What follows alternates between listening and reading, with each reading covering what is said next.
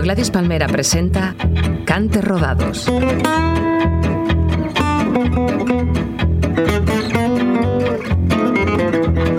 Cante Rodados, un programa de martirio.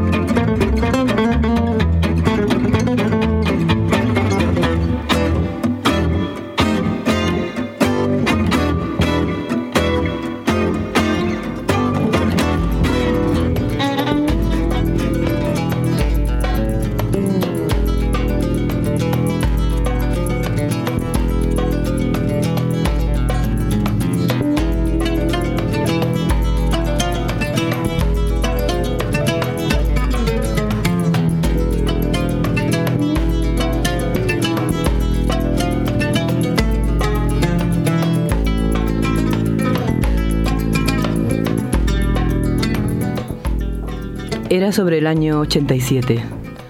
Un amigo de Cádiz me había hablado mucho de él y al poco lo vi en la tele y me fascinó. Después nos presentaron en una, en una fiesta de la música y nos hicimos amigos de momento. Lo empecé a admirar en cuanto le oí y cuando lo vi, lo quise y me lo creí hasta el día de hoy.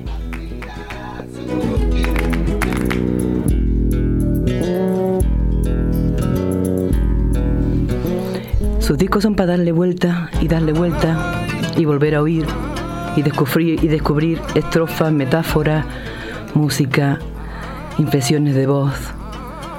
Los suyos son conciertos que me sacan de casa feliz de ir a verle porque siempre vuelvo mucho mejor. Porque tiene un directo de verdad. Sus canciones son magníficas porque su música es original. Posee un mundo suyo al que te transporta y donde la poesía, la lírica, el ser humano, el amor y el humor se unen con influencias de músicas del mundo en un color que es solo suyo y mágico. En Cantes Rodados, queridos y queridas amigas, tenemos el placer de recibir a un hombre imprescindible en nuestra cultura y en nuestra música, Javier Ruibal. A él le vamos a dedicar este mes a conocerlo, a conocer más su música y a tener el placer de oírle en directo y yo particularmente estoy feliz.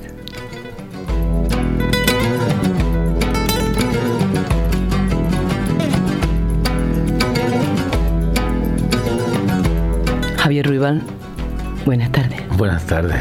Buenas tardes, mi vida.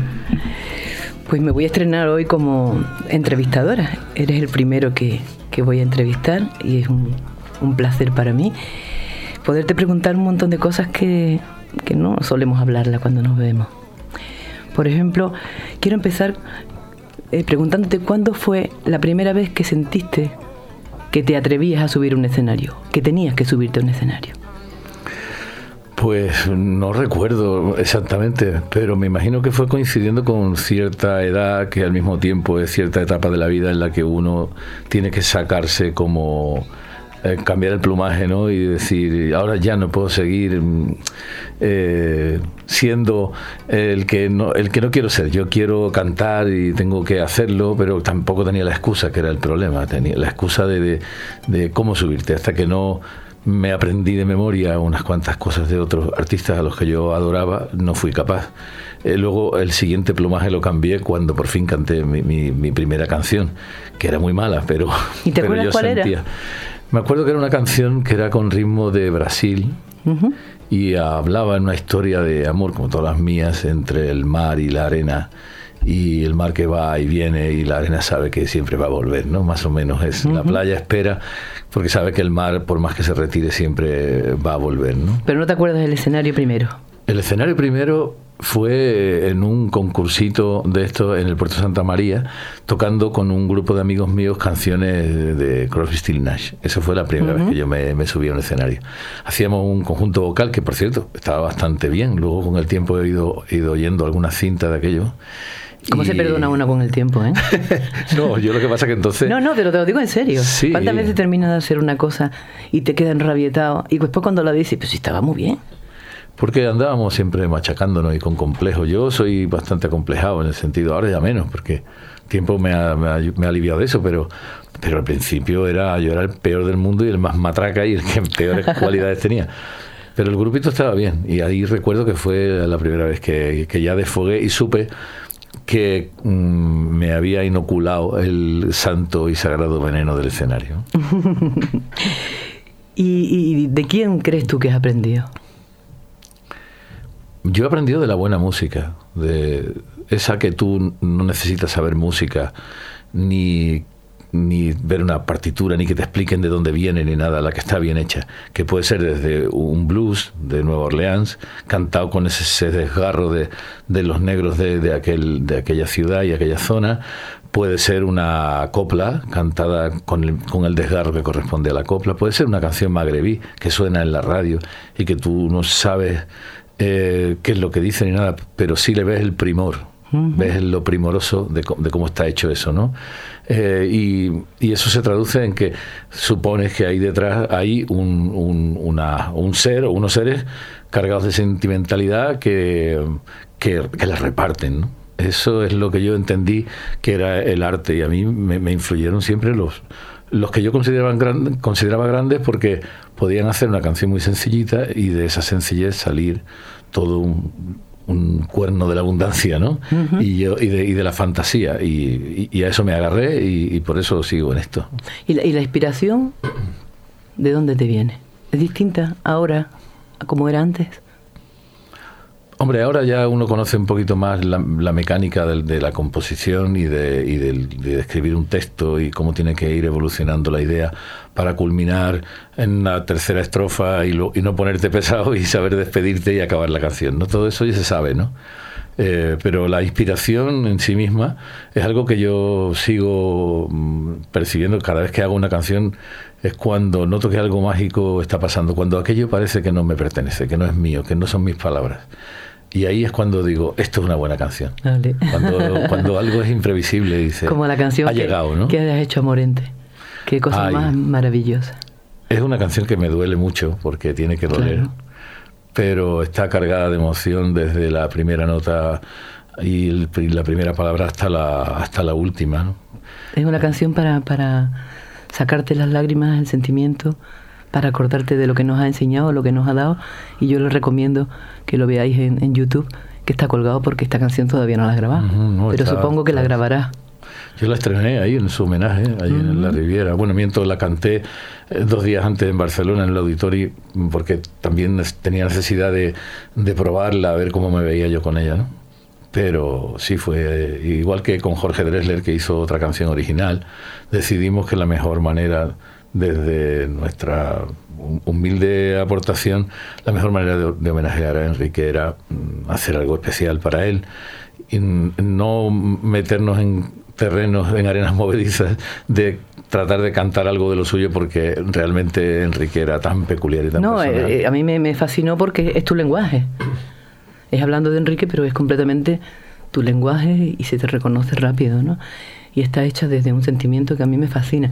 Y hablando del lenguaje, a mí, eh, viendo los discos anteriores, sobre todo los, primeros, todas las claves de tu música, tú por supuesto has ido aprendiendo, incorporando desde músicas distintas a una perfección a la hora de escribir y a muchas cosas que con, estos años te, te has ido cargando cada vez de más calidad, pero las claves principales de tu música ya estaban en Duna, en el año 83.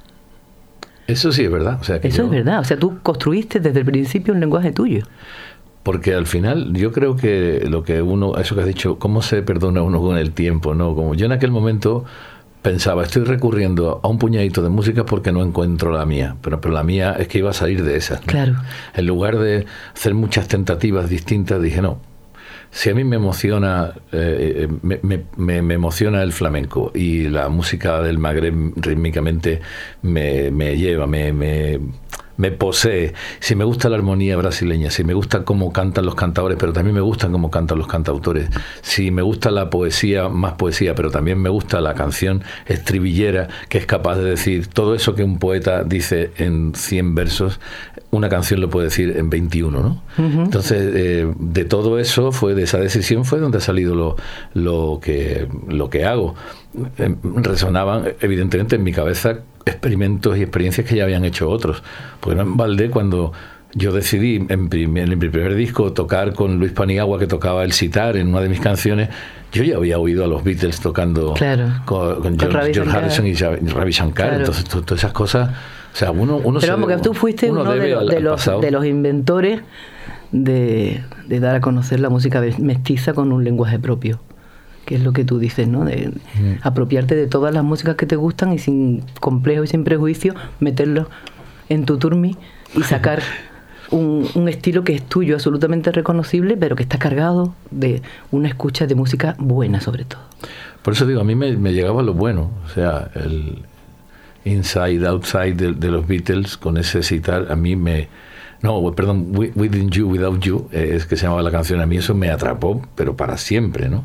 Y, es, y ya quedaba resonando ahí cuando yo me ponía a componer alguna melodía y hacía alguna inflexión en la voz mm, un poco eh, en la escala que, que, los, músicos de India y Pakistán suelen cantar, yo me iba allí y, además em, encantado de irme allí, no, no, no, decir, no, es que esto no puedo porque es que esto es de allí, no, es que esto no puedo porque esto es flamenco, pero como yo no soy flamenco, yo esto no puedo, ¿cómo que yo no puedo? Yo puedo todo. Lo que hace falta es no hacer las cosas, que lo he dicho un millón de veces ya, se repite uno más que los futbolistas en la entrevista, pero es no hacer las cosas a manotazo, ¿no? O sea, es ir por derecho y con, amor a lo que estás haciendo y con respeto a todo lo que has oído, porque pueden estar oyéndote en algún momento alguno de los que tú idolatras.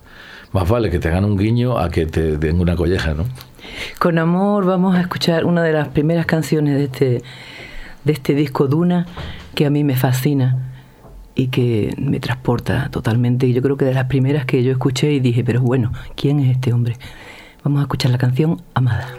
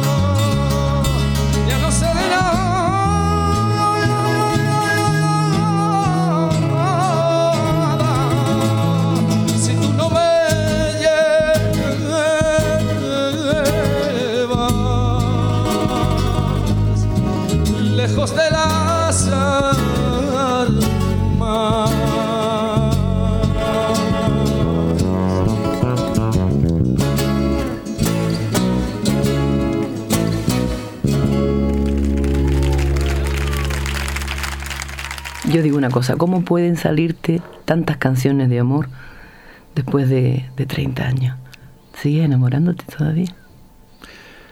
Eh, voy a decir una cosa de perogrullo. sí, Sigo enamorado del amor, del estado de ánimo que provoca el amor. Eh, no quiere decir que uno esté todo el santo día en, un, en una agitación amorosa, ¿no? Pero creo que lo que centra en realidad todo lo que nos pasa es la necesidad de afecto y de cariño y de... Cuando ese afecto y cariño se convierte en algo que conmueve al otro, porque la mera presencia tuya o al contrario es conmovedora, entonces eso sí es amor, ¿no? Cuando uno va pasando la, vida, los días, los tiempos, las etapas de la vida en las que estás enamorado, lo más importante es que la presencia del otro te, le dé significado al mundo, ¿no? Es decir, yo estoy, estamos aquí porque puedo permitirme el placer y el lujo de, de tener en, mi presencia y en, y- en mi vida a una eh, persona que, justifica todo esto, ¿no?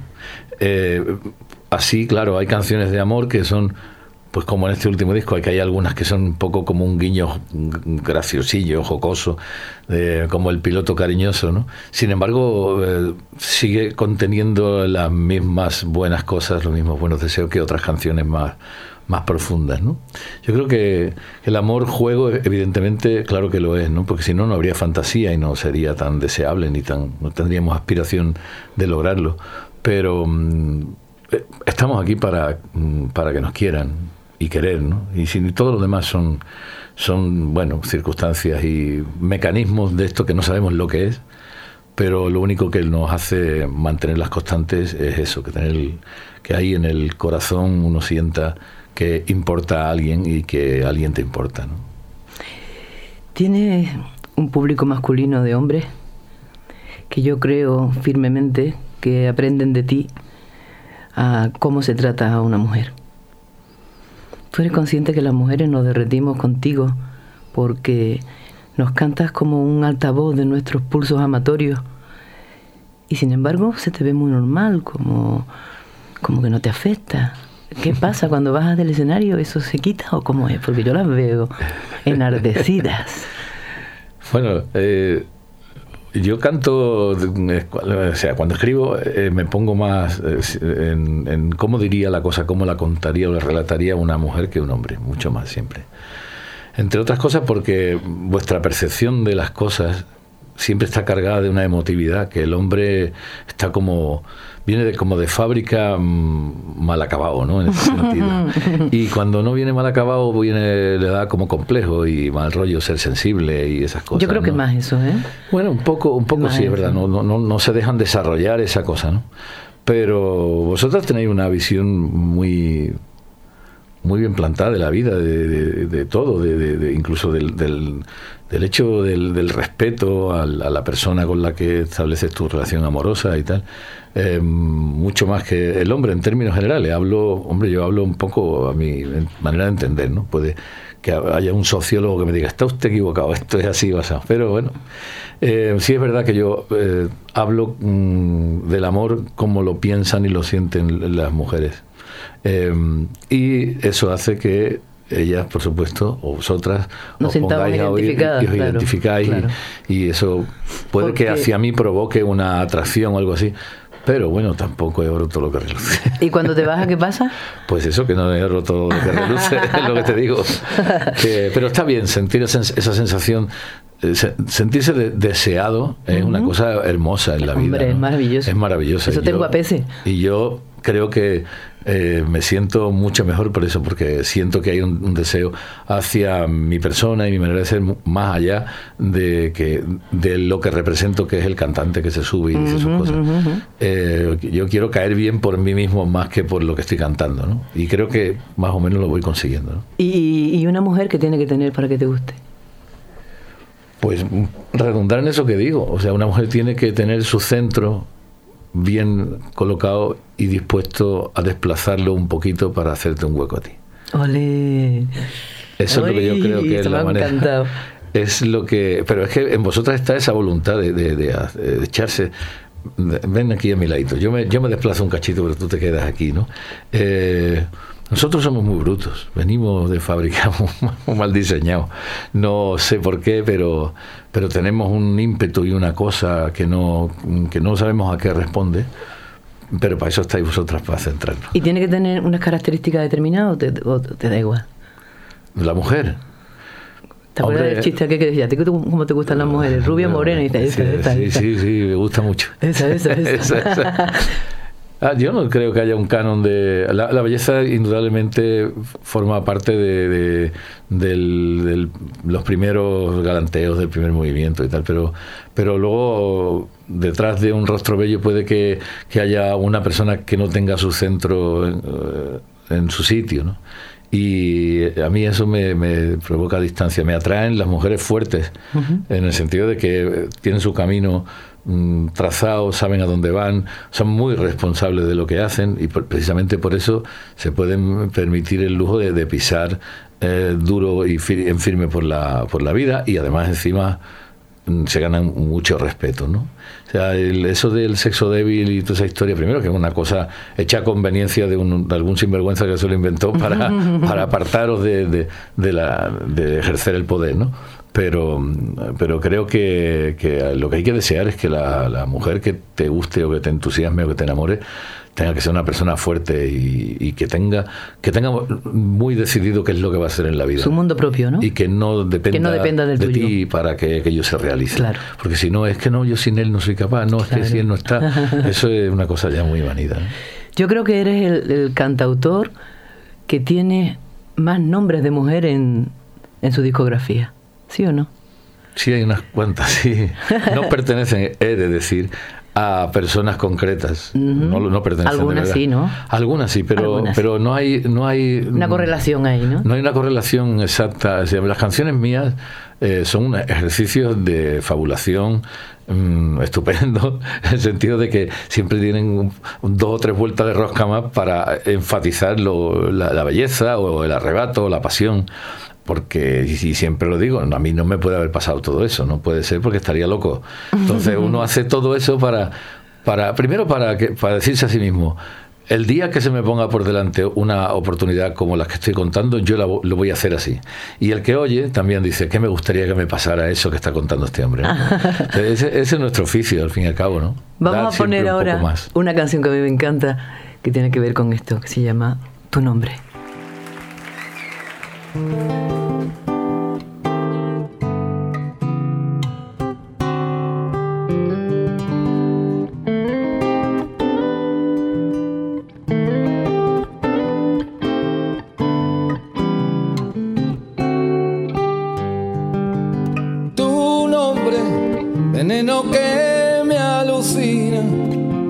Porque me hiere. Tu ausencia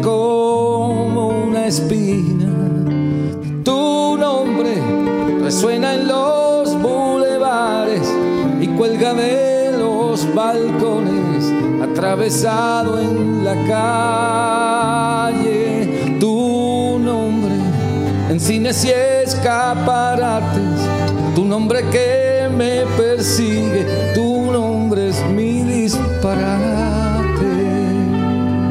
En cines y escaparates, tu nombre que me persigue, tu nombre es mi disparate.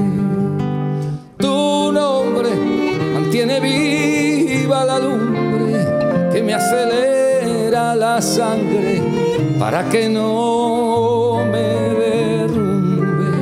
Tu nombre, palabra contra el olvido, testigo que me defiende de mi peor enemigo.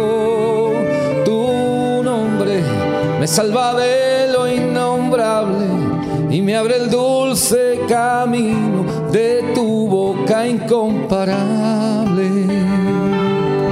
Me salva de lo innombrable y me abre el dulce camino de tu boca incomparable.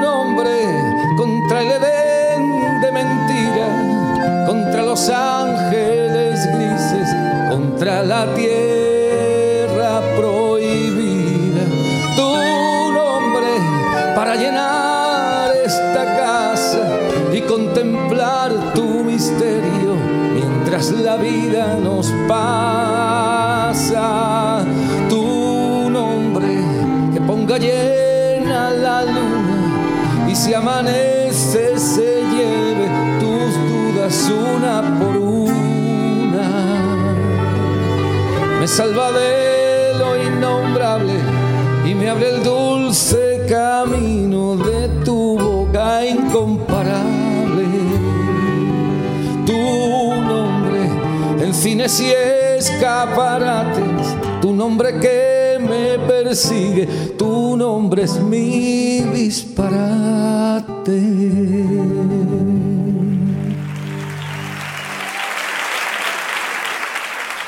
Que me contaras por qué necesitas cantar y componer. Porque es el centro de mi. es mi motivación, ese es mi centro, es mi, mi- lo, que me, lo que me hace vivir, lo que me, lo que me, hace levantarme con, y tira de mi voluntad con una fuerza que, que yo mismo no, no sé de dónde viene. Lo que sí es verdad es que la compensación que eso tiene forma parte, o sea, mm, hay varias cosas que forman parte de ella. Por supuesto, la, la- la emoción de, de emocionar a terceros y luego también esa, eso que decíamos antes, ¿no? de recibir eh, que sobre ti recaen eh, un- unos, lo- los beneficios de, del afecto de, de los demás. ¿no? Entonces uno se acostumbra a ese enganche doble de no solo me satisface lo que hago, sino que además me lo premian de una forma desaforada. ¿no? Hay una de las canciones que más me emocionan y hace un par de años coincidí con, con Gema Corredera, nuestra querida Nuestra Gema, querida Gema. cubana maravillosa, cantante, fantástica, que conocí por ti en Pensión Triana, que te hicimos las dos las voces. Y, y le pregun- estábamos hablando de ti y le pregunté, ¿qué canción te gusta a ti más de Javier? Y coincidió conmigo en ese momento en que era para llevarte a vivir.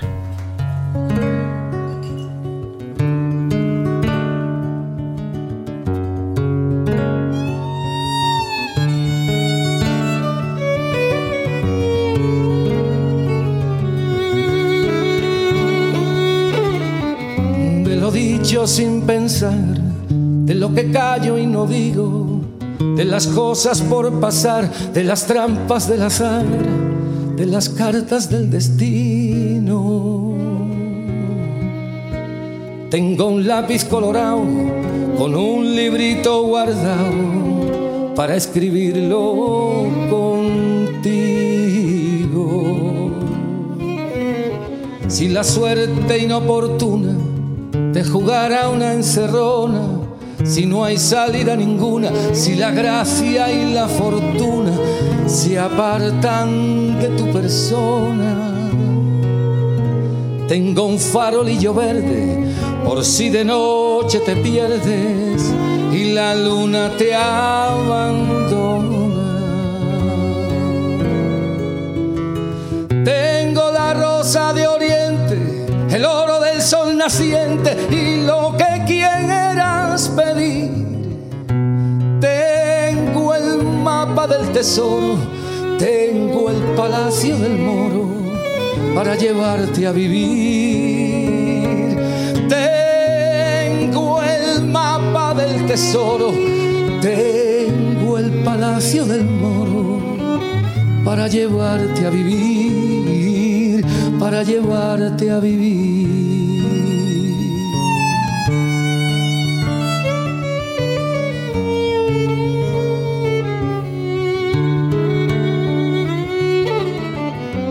Todo lo que besé, no doy beso por perdido, pa' que me vuelva a morder con la locura de ayer, tu boca contra el olvido. Guardo un beso de reserva para rodar por la hierba cuando te vengas conmigo.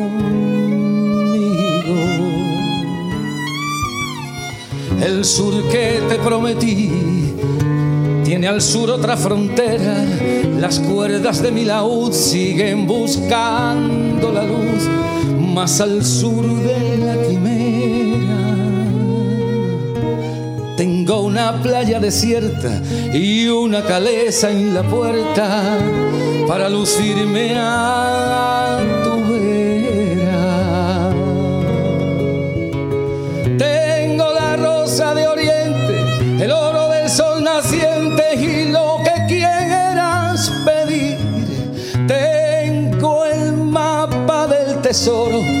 tengo el palacio del moro para llevarte a vivir.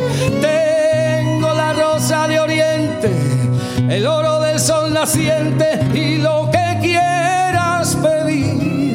Tengo el mapa del tesoro, tengo el palacio del moro para llevarte a vivir, para llevarte a vivir, para llevarte a vivir, para llevarte a vivir.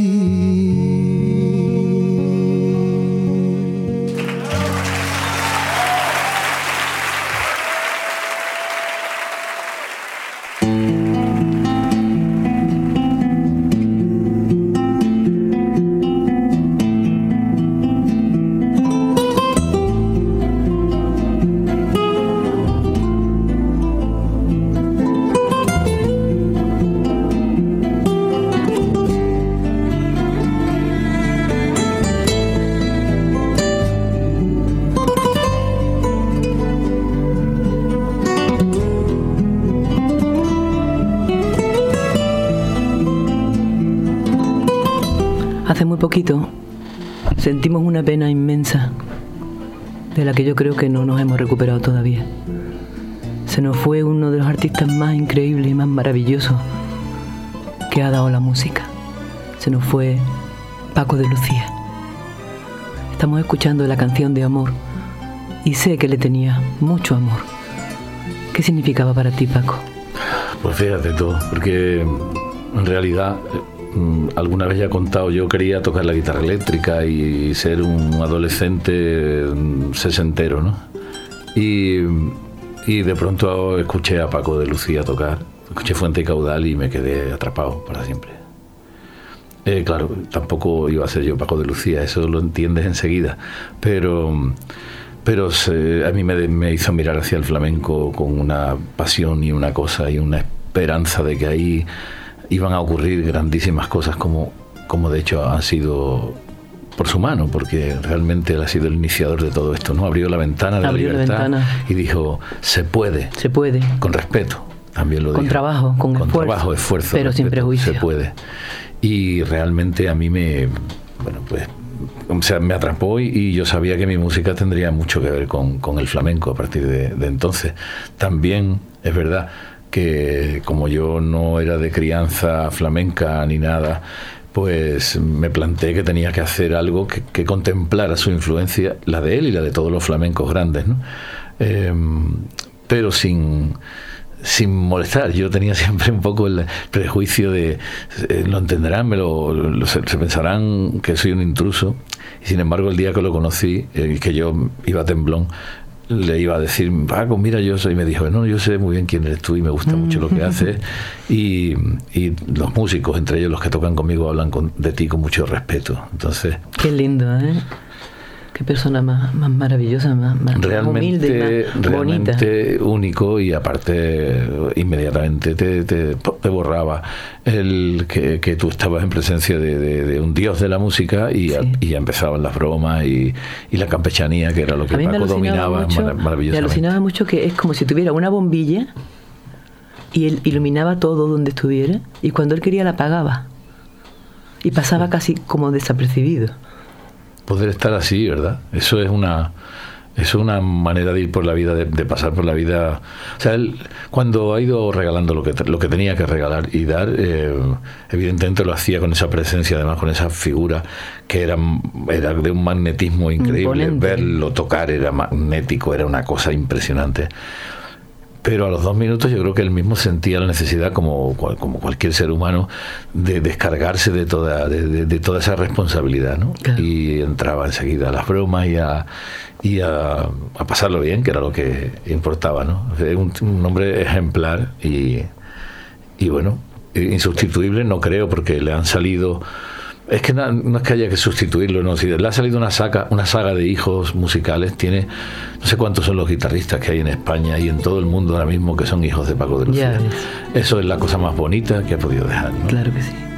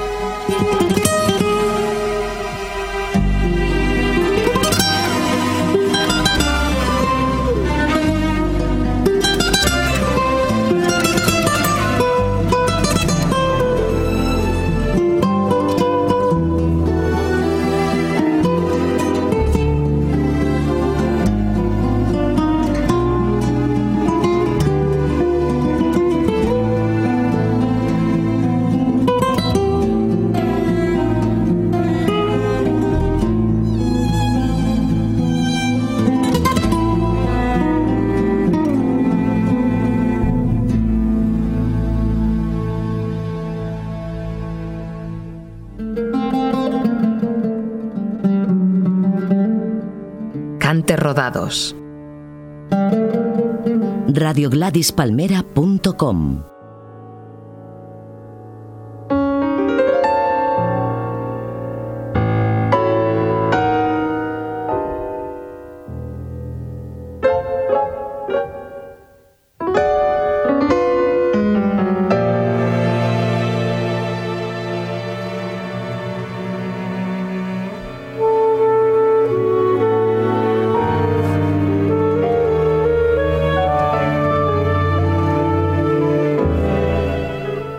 Estaba escuchando esta música maravillosa y me dicen, ¿eso qué es? Que me suena, pero no sé lo que es.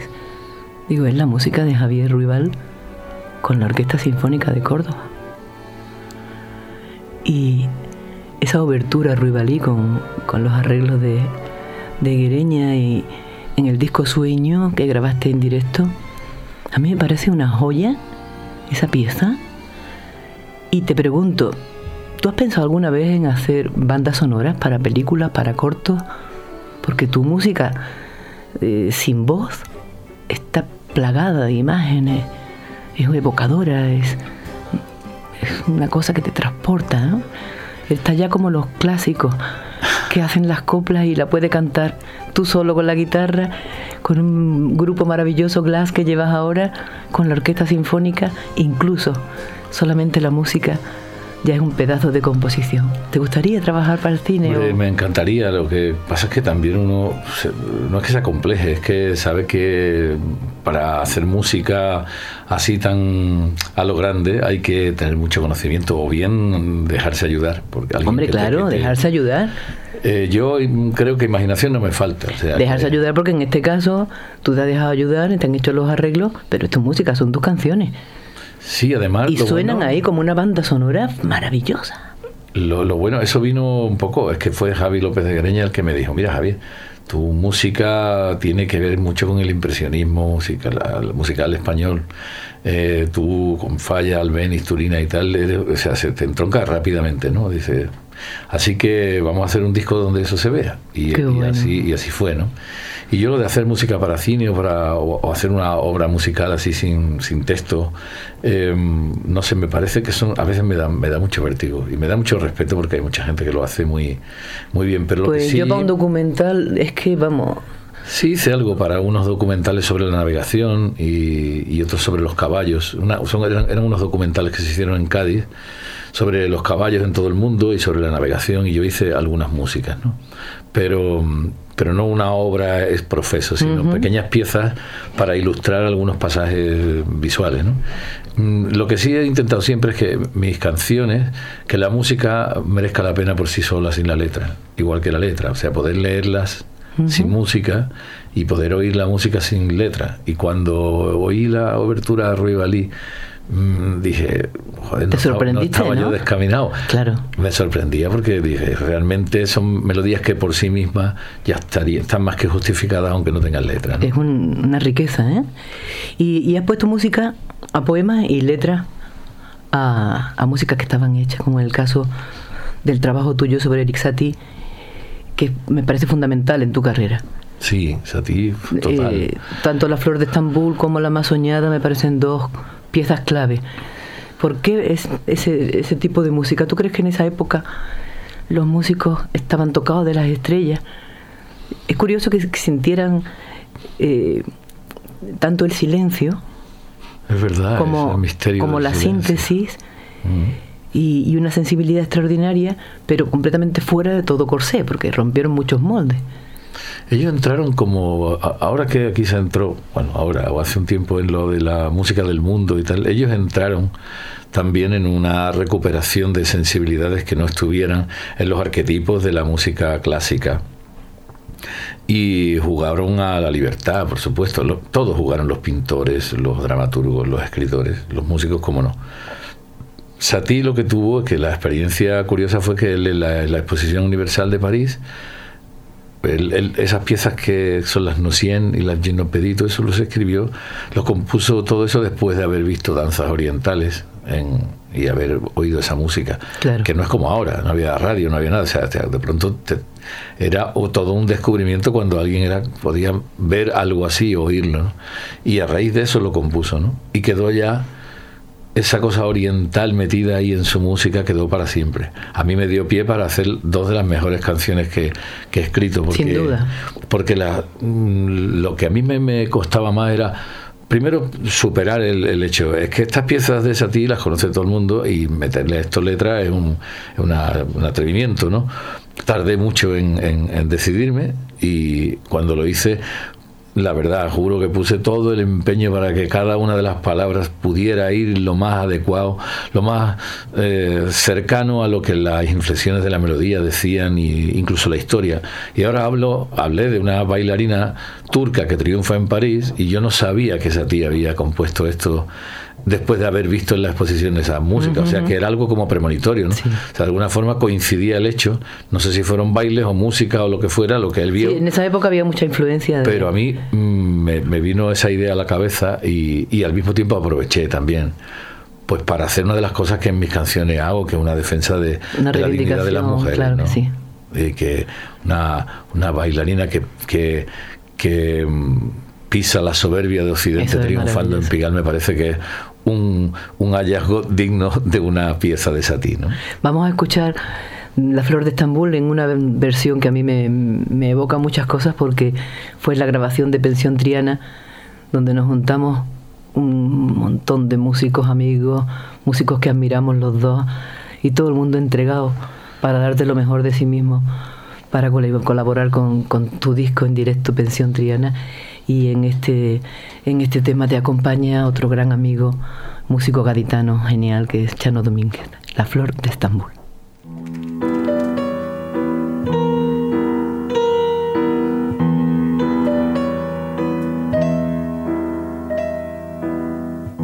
Debuto en París, la flor de Estambul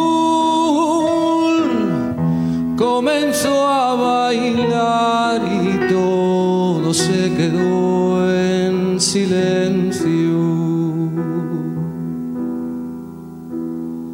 Luz en tornasol, púrpura y añil, de su mano alada hasta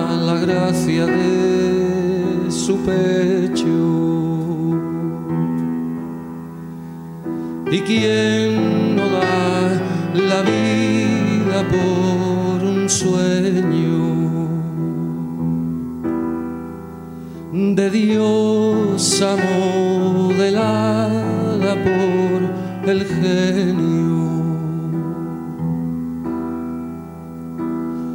Ni favorita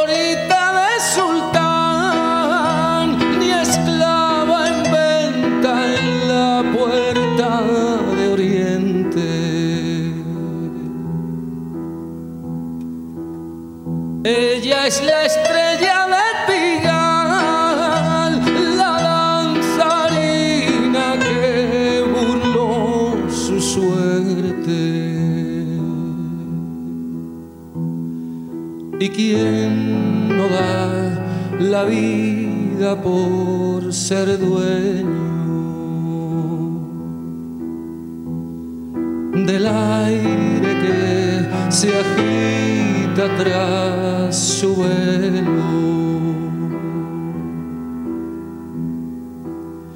A conquistar la Tour Eiffel, pisando la soberbia de Occidente.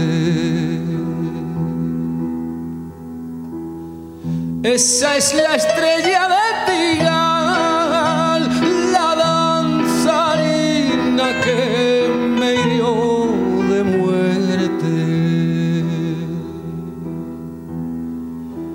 ¿Y quién no da la vida por un sueño? De Dios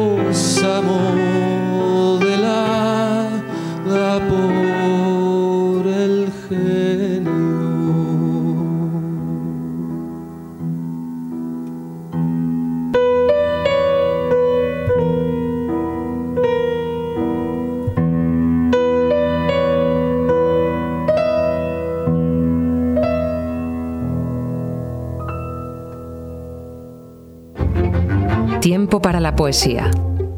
Participa en el programa enviándonos tus poemas a canterrodados@gladispalmera.com. Al final de la temporada, entre otras sorpresas, podrás compartir una velada muy especial con Martirio.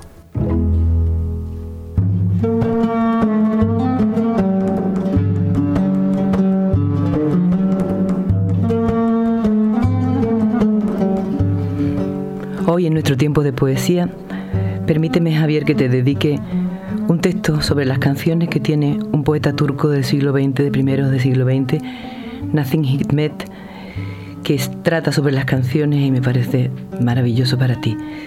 Es un poeta excelente que no hizo concesiones ni a su tiempo ni a sí mismo y que después de haber pasado 15 años de cárcel y calamidades por la libertad, decía muy fuerte, uno no puede nunca hartarse del, mundo. Y dice el poeta, las canciones del hombre son más hermosas que él, más llenas de esperanza, más tristes, más duraderas. Más que a los hombres, amo sus canciones. Sin los hombres he podido vivir, nunca sin las canciones.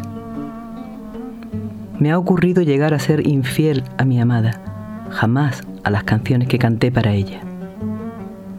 Nunca me han engañado las canciones. En la lengua que fuesen, siempre he entendido todas las canciones. En este mundo, nada de lo que yo he bebido y he comido, de todos los países donde anduve, de todo aquello cuanto vi y oí, de todo lo que pude palpar y comprender, nada, nada me hizo tan feliz nunca como me han hecho las canciones.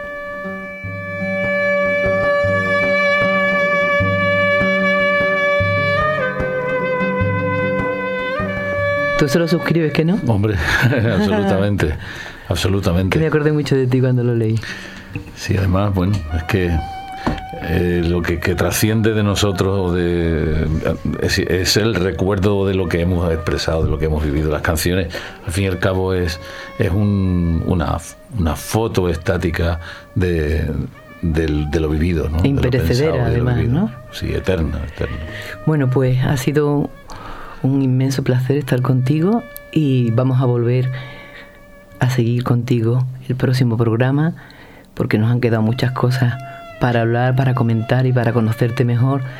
Y vamos a tener la suerte de poder oírte en acústico, en directo, presentándonos nuestro disco preferido en este momento tuyo que es Quédate conmigo, que lo recomiendo fervorosamente. Y para terminar, vamos a terminar con una de las canciones de esta sesión que le he dado en llamar Tremendas con las últimas, que son canciones tremendas por cualquier tipo de cosa. Y como venía Javier, he tenido la oportunidad de pedirle que me recomiende una, una chirigota de las totales. Y entonces Javier me ha recomendado La niña del exorcista de los curas de pueblo. Así que muy prontito nos volvemos a ver en Cantes Rodados. Os quiero. Mira,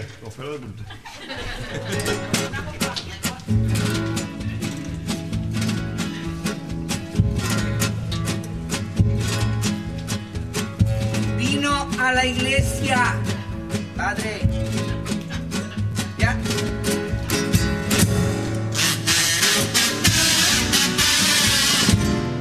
Vino a la iglesia a verme una feligresa con la cara descompuesta por un caso de exorcismo. Que su niña tenía los ojos vueltos, la cara de tres colores y oliendo a maligno. Él hizo con catecismo Vino de guisar es lo que yo suelo llevarme siempre que voy a exorcizar. Me puse la boina y en la vespa me fui, echando hostias como es natural. Llegué y me encontré a la niña dada en la cama de tubo y con la cabeza al revés.